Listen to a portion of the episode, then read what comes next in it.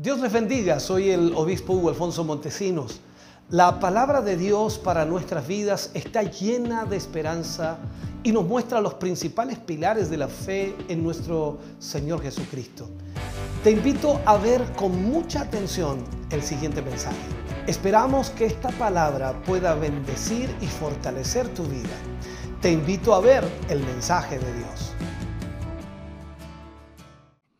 Vamos a ir a la palabra de Dios en esta mañana y yo espero que usted pueda poner mucha, mucha atención a esta palabra. Creo que esta palabra puede cambiar su existencia desde hoy en adelante. Si usted logra entender lo que esta palabra le enseñará, la perspectiva y de todo lo que Dios va a hacer a través de su vida cambiará. Por eso es importantísimo que hoy ponga mucha atención. Vamos a ir a la palabra de Dios y vamos a leer del libro de Segunda de Corintios, capítulo 3, versículo 18. Segunda de Corintios, capítulo 3, versículo 18. Es el último versículo de este capítulo 3 y esperamos poder explicarlo y al mismo tiempo profundizar, por supuesto, en todo lo que hablaremos en el día de hoy. Segunda de Corintios, capítulo 3, versículo 18, leo la palabra del Señor y lo hago en el nombre de nuestro Señor Jesucristo. Dice, por tanto, nosotros todos, mirando a cara descubierta como en un espejo la gloria del Señor, somos transformados de gloria en gloria en la misma imagen como por el Espíritu del Señor. Oremos al Señor. Padre, en el nombre de Jesús vamos ante su presencia dando gracias. Pues nos permite en esta mañana, Señor, tener su palabra en nuestra vida. Y yo creo con todo mi corazón que hoy su palabra, Señor, bendecirá nuestra vida, fortalecerá nuestra vida, guiará nuestra vida, despertará nuestra vida, Señor. Y yo espero con todo mi corazón que su Espíritu Santo pueda, Señor, revelar a cada vida y corazón lo que hoy su palabra nos enseña. Gracias Dios mío por lo que hoy sucederá, por lo que hoy ocurrirá. Anticipadamente te damos gracias, porque sabemos Señor que tu palabra nunca vuelve vacía. En el nombre de Jesús lo agradecemos hoy para tu gloria. Amén y amén Señor. Aleluya. Vamos a hablar en el día de hoy la fe y su función. La fe y su función. O en otras palabras, cómo funciona la fe.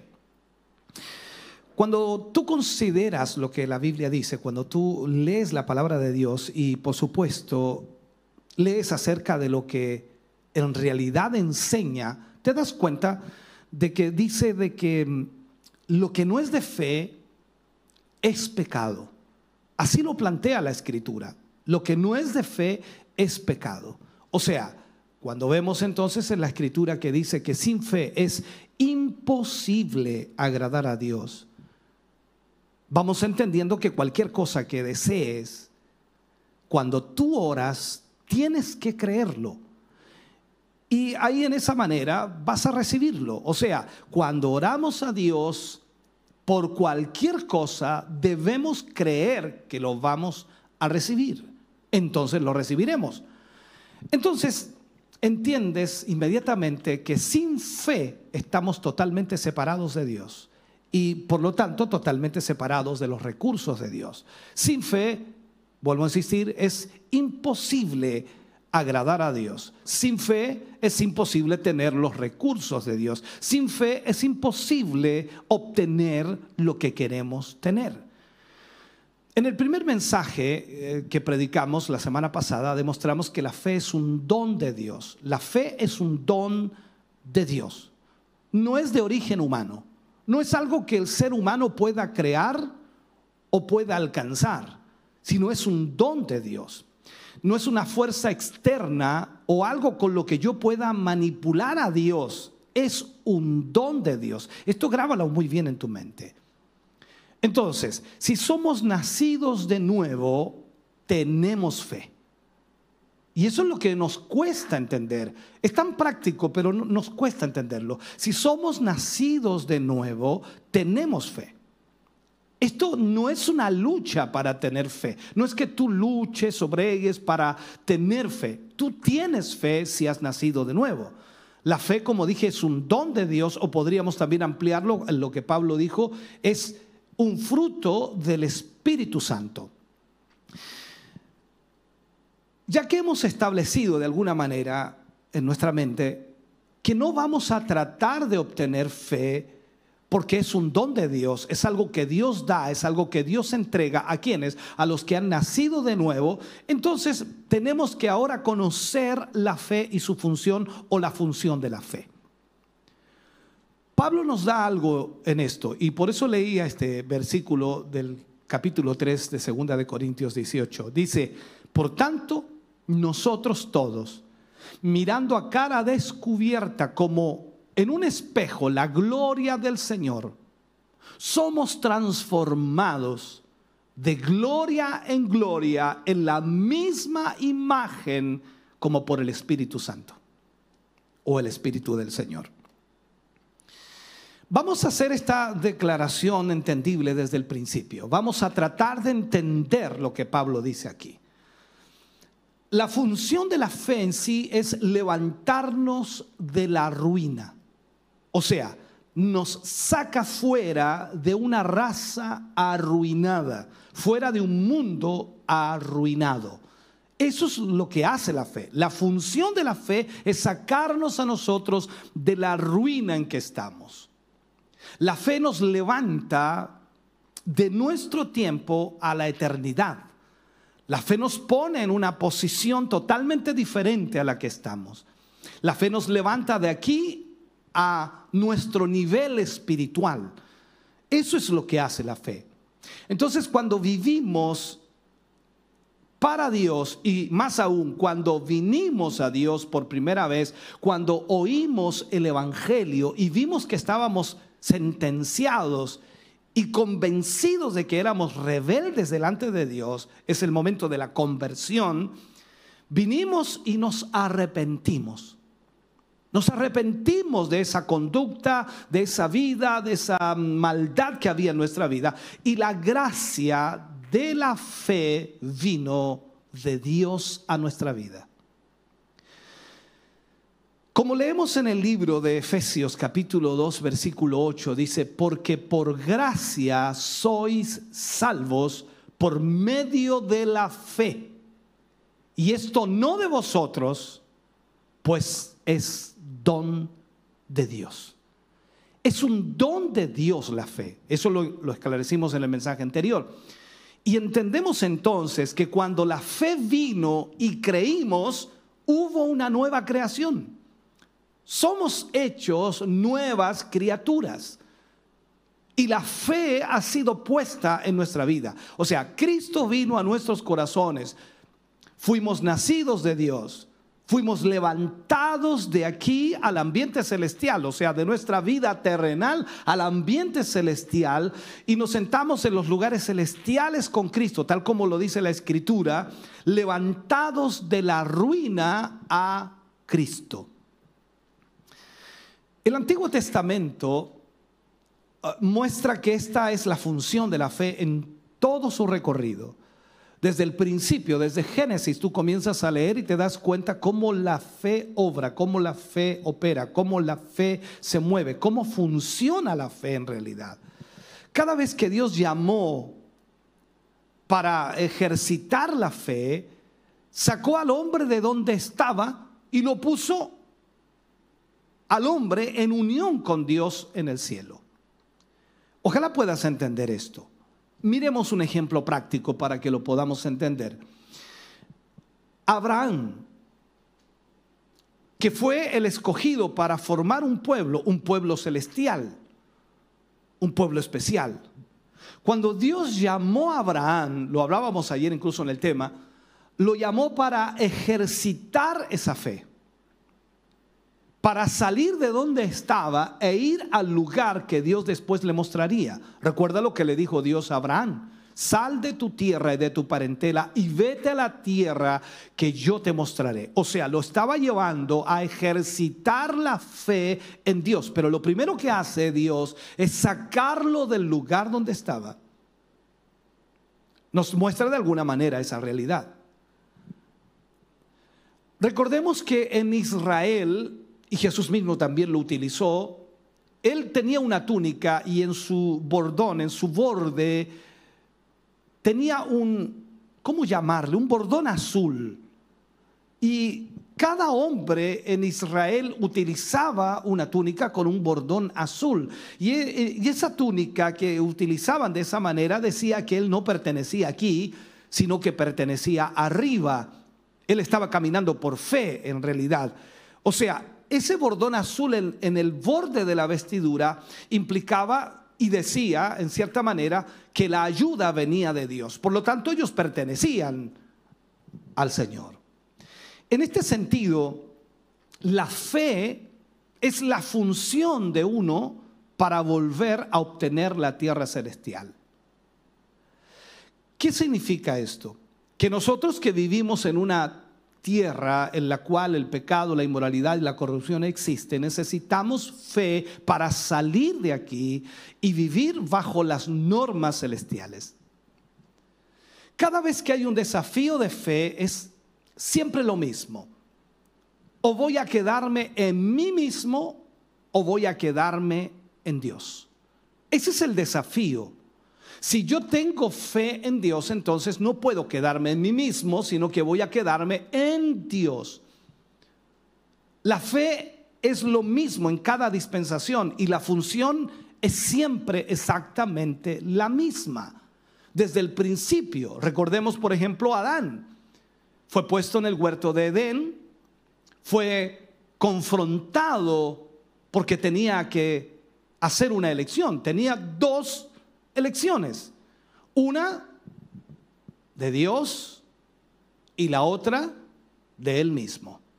O sea, decidía quedarse en la voluntad perfecta de Dios o decidía tomar su propia decisión.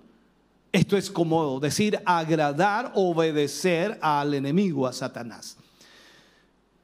Durante ese momento, en el tiempo, cuando Adán estuvo ahí, la pregunta clave era, o voy a permanecer en Dios o voy a permanecer en mí mismo. Por supuesto sabemos por la palabra de Dios que Él se escogió a sí mismo. Y con ello trajo a toda la raza humana a la ruina. Entonces, desde ese momento, del principio, desde Génesis, toda la raza humana ha estado arruinada. Por eso entonces la presencia de Dios viene a nuestra vida y da ese don de fe para sacarnos de la ruina en que estamos y llevarnos a la presencia de Dios o, en este caso, a lo celestial. Miremos algo más. Cuando Israel vino a Cades Barnea, poco antes de entrar a la tierra prometida. Allí estaban. Estuvo al borde de entrar a la tierra prometida. Delante de él estaba la tierra prometida. Ese era Israel y estaba observando y viendo, por supuesto. Dios, Dios le había dado la esperanza diciéndole que si se movía en fe, esa tierra iba a ser de ellos. Tenían que tomar una decisión o retirarse al desierto para salvarse a sí mismo y no enfrentar a los enemigos de Canaán, o seguir adelante y cumplir con la promesa de Dios. Esa era la decisión que tenían que tomar. La elección era simplemente o voy a permanecer en mí mismo o voy a permanecer en Dios. O sea, lo que estamos tratando de mostrarte es que en cada dispensación, en cada tiempo, la fe es exactamente la misma, siempre es la misma. Las diferentes formas de operación de la fe son presentadas por diferentes épocas, pero la fe permanece siendo la misma. O permanecemos en nosotros mismos o permanecemos en Dios. Esto significa entonces, por supuesto, que la fe hace un pueblo espiritual en cada dispensación, en cada tiempo, en cada época, en cada siglo, por decirlo así, para que tú lo entiendas. La fe tiene un mismo efecto a través de toda la historia, un mismo efecto. Combate contra ese algo que no es del cielo y, y te trae otra vez a los tiempos antes de la caída, o sea, en la comunión perfecta con Dios, en la comunión perfecta con Dios. La fe te regresa al lugar fijo y esa fe es llamada justificación. Estás justificado ante el Padre. La fe te hace recto ante el Padre. La fe te posiciona como si tú nunca hubieras caído. Eso es lo que hace la fe. Ahora, quiero que tomes este pensamiento y entendámoslo, porque esta fe, que es un don de Dios, tiene que ser renovada. Porque siempre tiene que haber creencia. Siempre tiene que haber creencia. O sea, esto no es que tú creíste un día, es que yo me arrepentí hace 10 años atrás y yo creí en aquel día en el Señor y desde ahí yo he, he, caminado en el Señor. Pero ¿crees hoy? O sea, esto tiene que ser renovado. ¿En qué sentido lo digo? Tiene que ser renovado en que Dios es, en que Dios es real.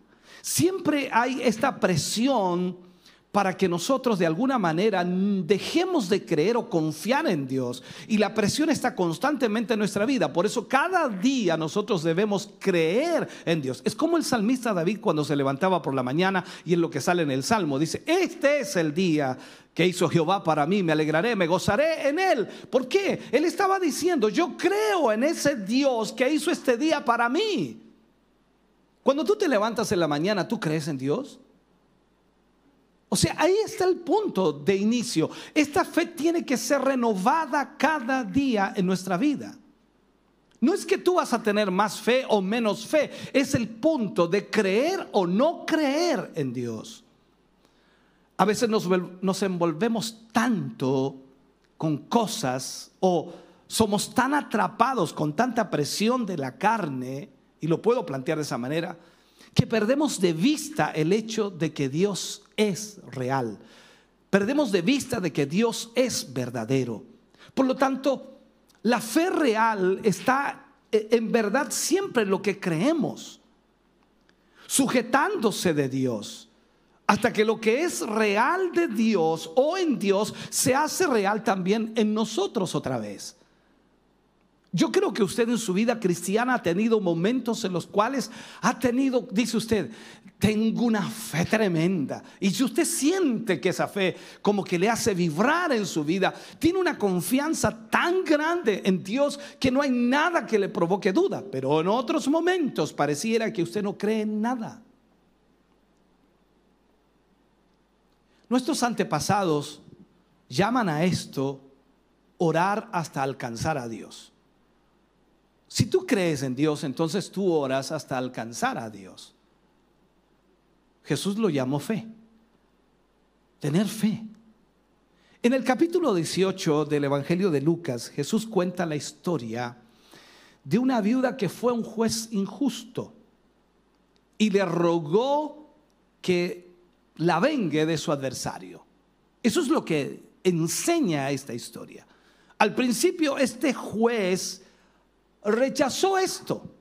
Pero luego, con su insistir, con su insistencia continua, pensó, yo dice, no temo a Dios y, y, no temo a hombre, pero esta mujer viene continuamente y me está volviendo loco. O sea, si no hago algo, esta mujer va a seguir viniendo. Así que prefiero hacerle justicia. Y a causa de eso liberó a la mujer. Luego Jesús nos dice, ¿cuánto más vuestro Padre Celestial responderá a aquellos, esto es a los creyentes, que claman de día y de noche? O sea, ¿qué nos está diciendo aquí? Aquí lo que está diciendo es que la insistencia es parte de la fe. ¿Cuánto insistes con Dios? Ahora, luego el Señor Jesús interpela, por supuesto, intercepta este pensamiento y, y enfoca de esta manera en Lucas 18:8. Pero cuando venga el Hijo del Hombre, ¿hallará fe en la tierra? Cuando venga el Hijo del Hombre, hallará fe en la tierra. Entonces, ¿qué es lo que hace Jesús? Como te decía, lo que hace Jesús aquí es igualar la fe real con la habilidad de persistir, la insistencia. O sea, esta fe es nuestra porque hemos nacido de Dios. Primero, eso es lo que debemos tener claro. Esta fe es nuestra porque hemos nacido de Dios. Si tú has nacido de Dios, tienes fe. Entonces, pero la fe es inactiva en nosotros porque estamos muy cargados de actividades religiosas y abandonamos el altar de Dios. Quiero planteártelo de nuevo y ojalá lo logres entender. Tenemos esta fe que es de Dios, que es un don de Dios. Cada creyente, cada hijo de Dios que ha recibido a Cristo tiene esta fe porque hemos nacido de Dios. Pero la fe es inactiva en nosotros porque estamos cargados con actividades religiosas y hemos abandonado el altar de Dios. Y cuando esto ocurre, entonces se mostrará en nuestras actividades y no vamos a ser capaces de funcionar correctamente. Así que esa fe que está ahí, que está en ti, que está en mí, está inactiva. Y lo está porque hemos permitido que estas cosas penetren en nuestra vida. Esta fe una vez falló en las manos de los apóstoles en el capítulo 17 de Mateo y también en el capítulo 9 del Evangelio de Marcos. Recordemos esa historia. Esta fe, la fe que ellos tenían, la fe que tú tienes, la fe que yo tengo, falló en las manos de los apóstoles. Recordemos, ellos habían estado echando fuera demonios y habían sanado a los enfermos, pero en esta ocasión el diablo no se sujetó a ellos. No fueron capaces de echar fuera a los demonios. Cuando Jesús llegó, el hombre vino corriendo a él y le dijo, yo he traído a mi hijo, a tus discípulos, pero no han podido sanarlo. Ahora, el hombre sabía que Jesús podía sanarlo. Y el hombre le dice, si puedes hacer algo, porque él sabía que podía hacerlo, Jesús dice a este hombre, si puedes creer, al que cree, todo le es posible. ¿Qué sucedió? Jesús liberó al niño. Pero ¿a qué voy? ¿A qué voy? Cuando él estuvo solo con sus discípulos, con sus apóstoles, y esto es muy importante porque estamos hablando de la función de la fe y lo que hace, por supuesto, la fe, y cuando realmente se activa la fe. Ellos le preguntaron al Señor Jesús, ¿por qué nosotros no pudimos echarlo fuera? Esa fue la pregunta de los discípulos ante la experiencia vivida. Ahora, este, esta parece una pregunta muy legítima y que podría haber venido de cualquiera viviendo esta experiencia. Ellos habían estado liberando a endemoniados, sanando enfermos, y ahora, ¿por qué no pudieron echar fuera este demonio? Si tú lees esto, hermano querido, y ves el espíritu del asunto, lo que ellos estaban diciendo al Señor Jesús es, ¿por qué no funcionó con nosotros? ¿Por qué no funcionó con nosotros? Lo hicimos antes, recuerda Señor Jesús, lo hicimos antes con muchas otras personas. Hicimos exactamente lo que tú nos dijiste que hiciéramos. Seguimos tus instrucciones y ahora estamos avergonzados porque no funcionó. No funcionó. Ahora, ¿por qué no funcionó? Jesús les responde y les dice, por vuestra incredulidad. Wow. Pero si eran discípulos, ellos creían, tenían fe. por vuestra incredulidad. Y él continuó con este pensamiento y les dice, este género no sale sino con oración y ayuno. ¿Qué estaba diciendo Jesús? Hemos dicho, hermano querido, que toda incredulidad, todo temor es un producto del viejo hombre, de la vieja naturaleza. La incredulidad es un producto del viejo hombre. Él está diciendo que la fe que está en ti para liberar esos demonios o endemoniados lamentablemente está inactiva. A causa de que todas las actividades religiosas que tienes te han consumido y has dejado el altar. O sea, no estás yendo al altar de Dios, no estás teniendo una comunión con Dios, aunque tienes la fe, eres un hijo de Dios, pero está inactiva. Tú ya no estás orando, tú ya no estás ayunando. Tú no estás esperando delante de Dios como deberías. Por lo tanto, estás operando solamente en lo que sabes. En realidad estás operando en incredulidad y esto es solo un acto religioso. Lo estás haciendo correctamente, pero no funciona porque la fe en ti se ha adormecido. Recuerda lo que dijimos al principio. Tú tienes que creer que Él es y esto es cada día. Esta fe tiene que ser renovada cada día. Yo debo levantarme cada día y decir, este es el día que ha hecho Jehová para mí. Estoy en presencia de Dios. Estoy con el Señor. Debo buscar a Dios en oración. Debo ayunar para que de esa manera entonces mi fe sea activada. Recuerda que la, la función de la fe es levantar de la ruina. La función de esa fe, hermano querido, se demostró en la fe del Señor Jesús para liberar a ese niño. Jesús lo liberó. Levantarlo de esa terrible posesión demoníaca,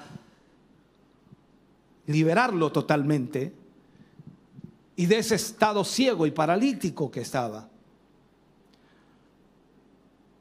Entonces, cuando lo hizo Jesús? Cuando la fe estaba fluyendo. Pero en tu caso, en mi caso, a causa de estas otras actividades y cosas que te sacan del altar, está dormida y no funciona. Yo puedo predicar, tú puedes cantar, tú puedes tocar, tú puedes hablar, tú puedes motivar, tú puedes hacer muchas cosas, pero si no estás orando, no estás ayunando, tu fe no está activada y no va a ocurrir absolutamente nada.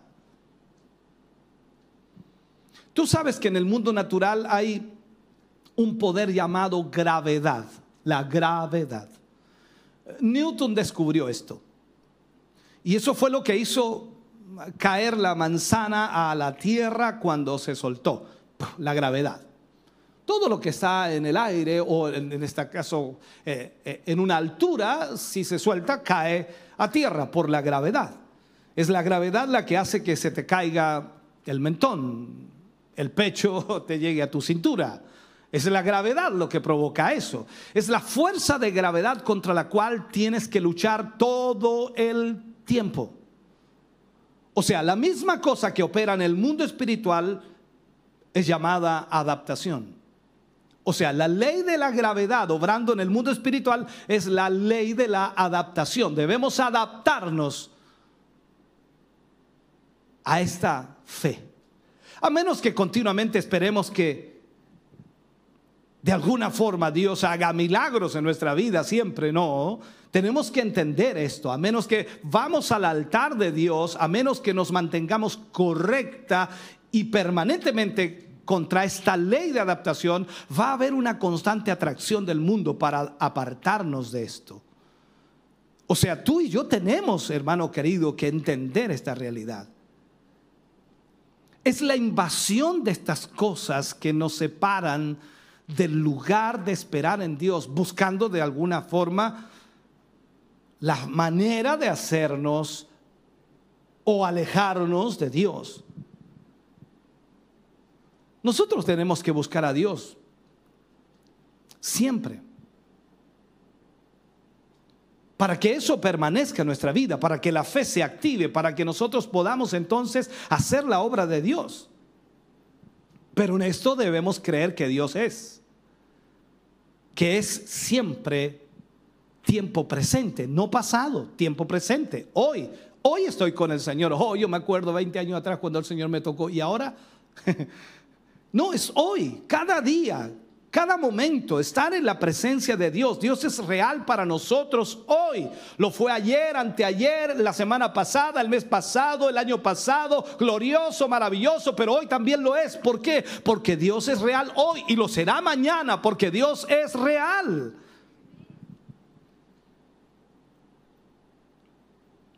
Tú que me escuchas, si eres un ministro de Cristo, un hermano, una hermana, o, vas a serlo quizás en el futuro ministro del Señor, no puedes llegar a ser un mero hombre de negocios para la iglesia. No, no, no, no puede ser. No debes permitir que las obras de la iglesia te separen del altar. Esta es la razón por la cual en el libro de los Hechos, en el momento en que los discípulos o los apóstoles en este caso vieron que el ministerio de las viudas, ¿recuerda usted el problema que hubo allí? El ministerio de las viudas y otras cosas empezaron a jalarlos de lo que mantendría la fe activa. O sea, esas cosas que empezaron a ocurrir allí, si ellos se preocupaban de eso, eso los mantendría alejados de la fe activa por eso ellos dijeron a la congregación, escójanos siete hombres quienes se encargarán de las mesas y el ministerio de estas viudas y nosotros nos daremos a la oración y la palabra de Dios. Eso es lo que dijeron ellos.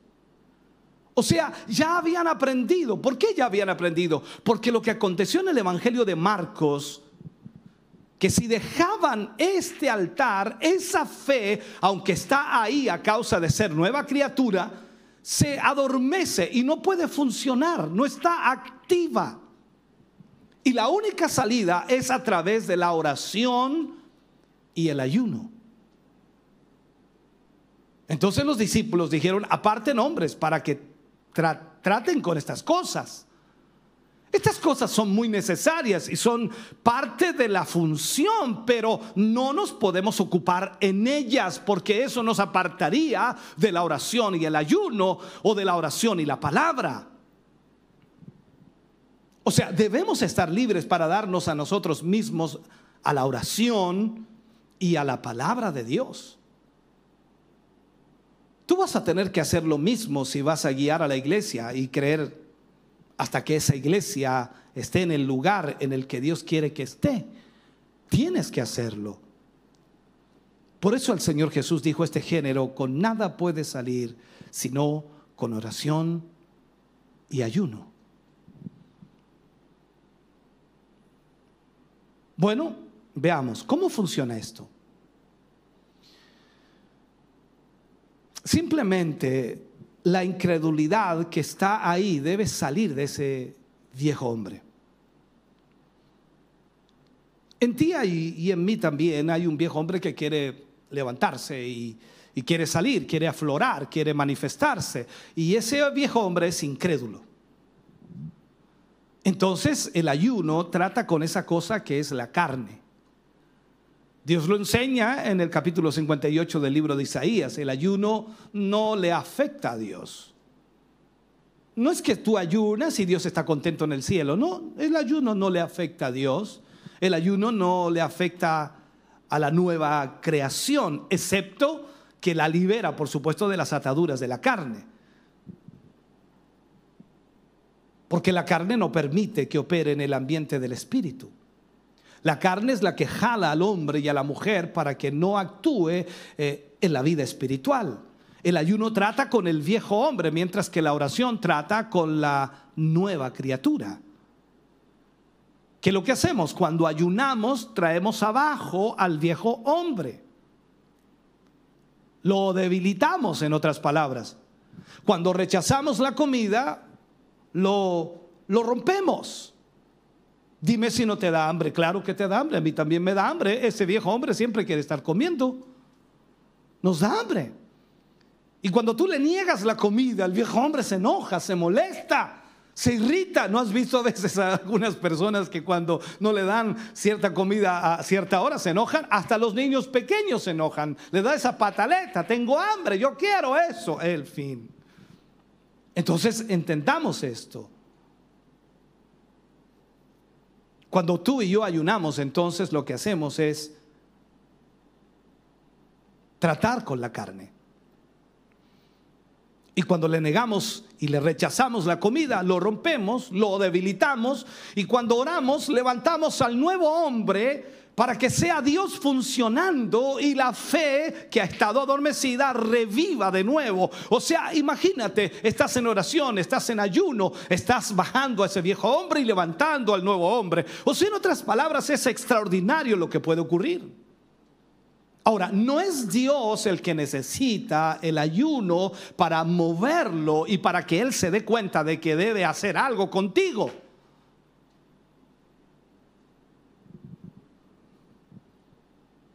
No es Dios el que necesita el ayuno, sino tú eres el que necesita el ayuno. Yo soy el que necesito el ayuno. Entonces, cuando permitimos que la incredulidad de la carne nos traiga al lugar donde solamente estamos operando, actuando, moviéndonos y haciendo cosas religiosamente, y si esa fe no es activa y viviente, entonces la función de la fe se detiene. Porque no es la operación de la fe, no es, no es la función de la fe la que está actuando, moviéndose. El señor Finney quizá uno de los más grandes evangelistas de estos últimos tres o cuatro siglos desde los apóstoles, él hizo esta declaración acerca de su ministerio y él lo dice así, cuando yo predico y los hombres no son afectados por lo que yo digo, yo sé que estoy funcionando en una manera religiosa proveniente de lo que conozco y no de lo que soy.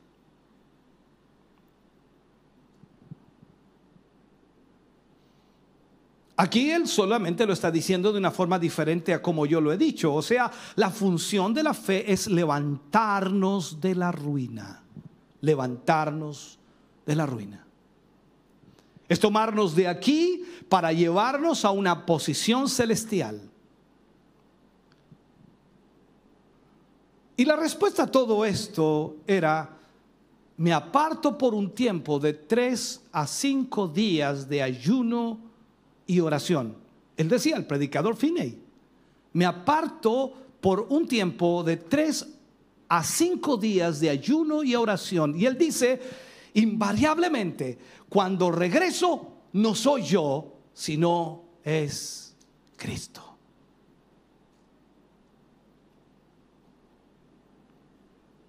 Esto es como decir, me gustaría saber quién predicó hoy.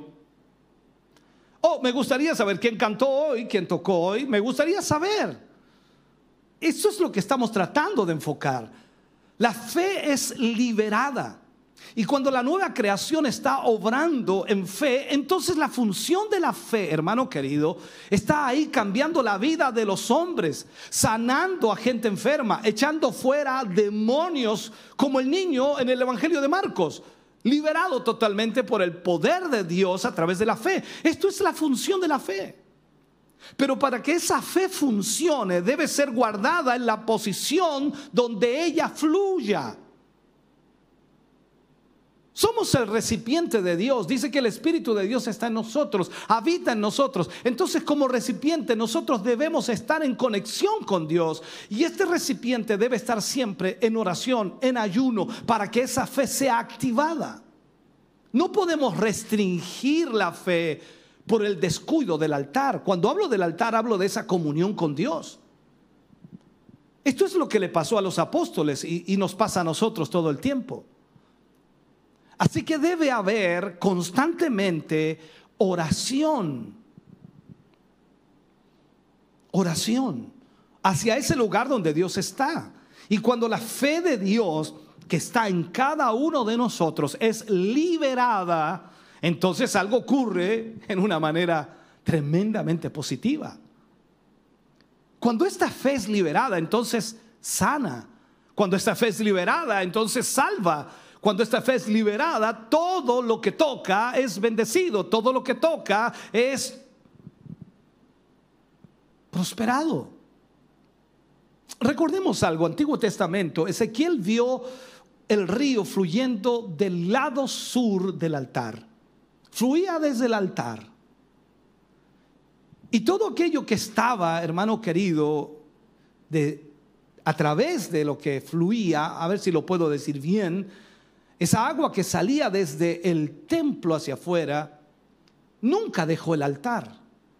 Seguía fluyendo desde el altar. No es que el agua salió y luego se desconectó del altar para hacerlo más entendible, sino que siempre estuvo fluyendo desde el altar.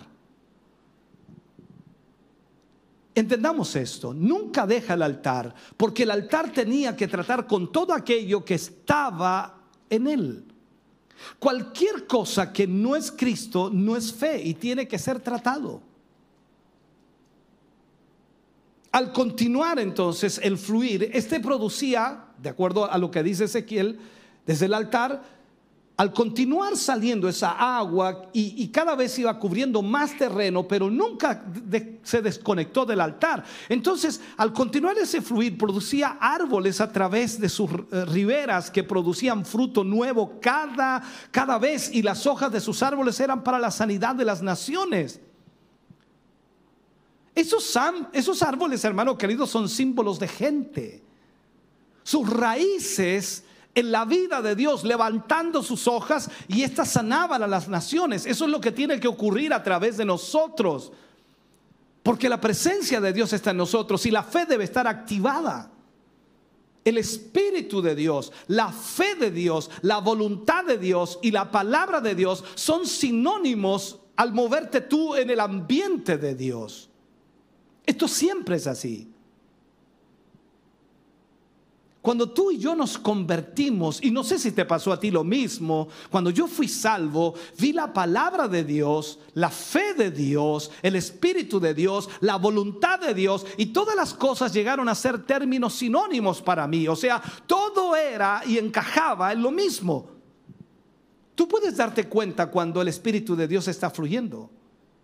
Allí la fe está fluyendo. Porque la fe es un atributo y un producto y un don del Espíritu. Así que cuando algo empieza a restringir el Espíritu de Dios, restringe el fluir de la fe. Y si la fe es restringida, la función de la fe es restringida. No hay actuar de la fe, no hay mover a través de la fe. Cuando, cuando no ocurre nada al nosotros imponer manos sobre los enfermos o al tratar de echar fuera demonios, y estos no salen, al predicar a Cristo la gente no se salva. El problema es que hay restricción para este fluir del Espíritu. Así que consecuentemente hay restricción para el fluir de la fe. Y hasta que tratemos con eso, hasta que tratemos con esa restricción, nada va a ocurrir. Entonces la pregunta que nos hacemos es, ¿qué vamos a hacer? ¿Qué vamos a hacer? ¿Qué debemos hacer ante esa restricción? Aquí no solo nosotros, los líderes, los predicadores, los pastores, no solo nosotros, sino que debemos traer a la iglesia también de regreso al altar. Para que ahí Dios, por el Espíritu, pueda tratar con esas restricciones de la fe que han entrado a nuestras vidas para que Dios pueda fluir y obrar maravillosamente. O sea, cuando estas cosas son removidas, entonces el río empieza a fluir, tal como lo vemos en Ezequiel, y todo lo que toca comienza a fructificar. La fe empieza a operar y su función es exactamente lo que queremos que Dios haga. Es una cosa automática. Isaías 58, 8 dice, entonces nacerá tu luz como el alba. Esto significa que la vida de Dios empieza a fluir y sana lo que toca. Podemos observar entonces que cuando la restricción es movida y ese río empieza a fluir, hay victoria, hay bendición, hay avivamiento, hay un fluir extraordinario de Dios en su iglesia, en su pueblo, en los hombres, en las mujeres, porque la fe está operando. Nada es imposible, nada es imposible en ese momento porque Dios puede hacerlo absolutamente todo. Tiene la libertad para que ese río corra, fluya y sane y restaure. Déjame cerrar este mensaje o terminarlo. Recuerdo que la iglesia que yo asistía estaba en avivamiento. Y se movió en avivamiento. En cada servicio veíamos cosas ocurrir, la gente era sanada. Era maravilloso. La gente estaba siendo salva. Pero luego, luego empecé a ver poco, poco a poco, menos y menos de esto. Cada vez menos gente se sanaba, cada vez menos mover de Dios había, cada vez menos gente se salvaba. Sentí que Dios me llamaba a un ayuno. Y eso fue algo serio. Empecé a buscar a Dios diligentemente, en oración y en ayuno. Y el avivamiento irrumpió. Pero el avivamiento irrumpió en ayuno y oración. Las cosas empezaron a ocurrir. La gente se había descuidado de la oración y se arrepintieron. Me di cuenta que yo mismo había dejado el altar y me di cuenta que muchos habían dejado el altar. Habíamos descuidado incluso la palabra. Había pensado mal contra mi hermano, contra mi hermana. Había un espíritu de falta de perdón había sido codicioso, había descuidado el diezmo de Dios, o sea, todo estaba mal. ¿Por qué? Porque habíamos dejado el altar de Dios. Pero ese quebrantamiento vino a nosotros. Nos trajo el arrepentimiento delante de Dios y el avivamiento irrumpió, hermano querido, y duró mucho tiempo. Entonces, ¿qué trato de decirte? La función de la fe es sanar salvar y liberar. Pero cuando permitimos que la carne y las cosas de la carne entren en el área espiritual, cuando permitimos que Ananías y Zafira se acerquen al altar, entonces hay una restricción del fluir de la fe. La función de la fe es limitada y no lo corregimos, o si no lo corregimos, será totalmente detenida. Cierro con esta pregunta. ¿Cuál es pues la función de la fe?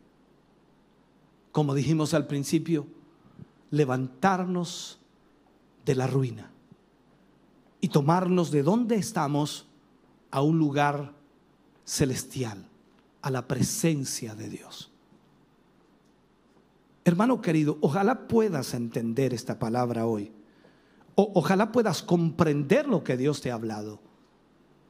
Porque a veces tú dices, no, yo no, yo, yo no sé por qué Dios no me bendice, yo no sé por qué Dios no ha hecho esto, yo no sé por qué Dios no me ha respondido. Si has abandonado el altar, si has dejado de ayunar, has restringido la fe. La escritura dice, para el que cree todo es posible. Si tú crees, sin duda se hará posible. Pero ese creer tiene que ser reafirmado, renovado cada día. El creer que Dios es real y verdadero y el creer que Dios puede obrar debe ser renovado cada día en el altar de Dios, en la presencia de Dios, cuando tú y yo oramos a la presencia de Dios. Por eso es muy importante que puedas entender esta palabra hoy. Hoy hemos visto lo que es la fe y su función.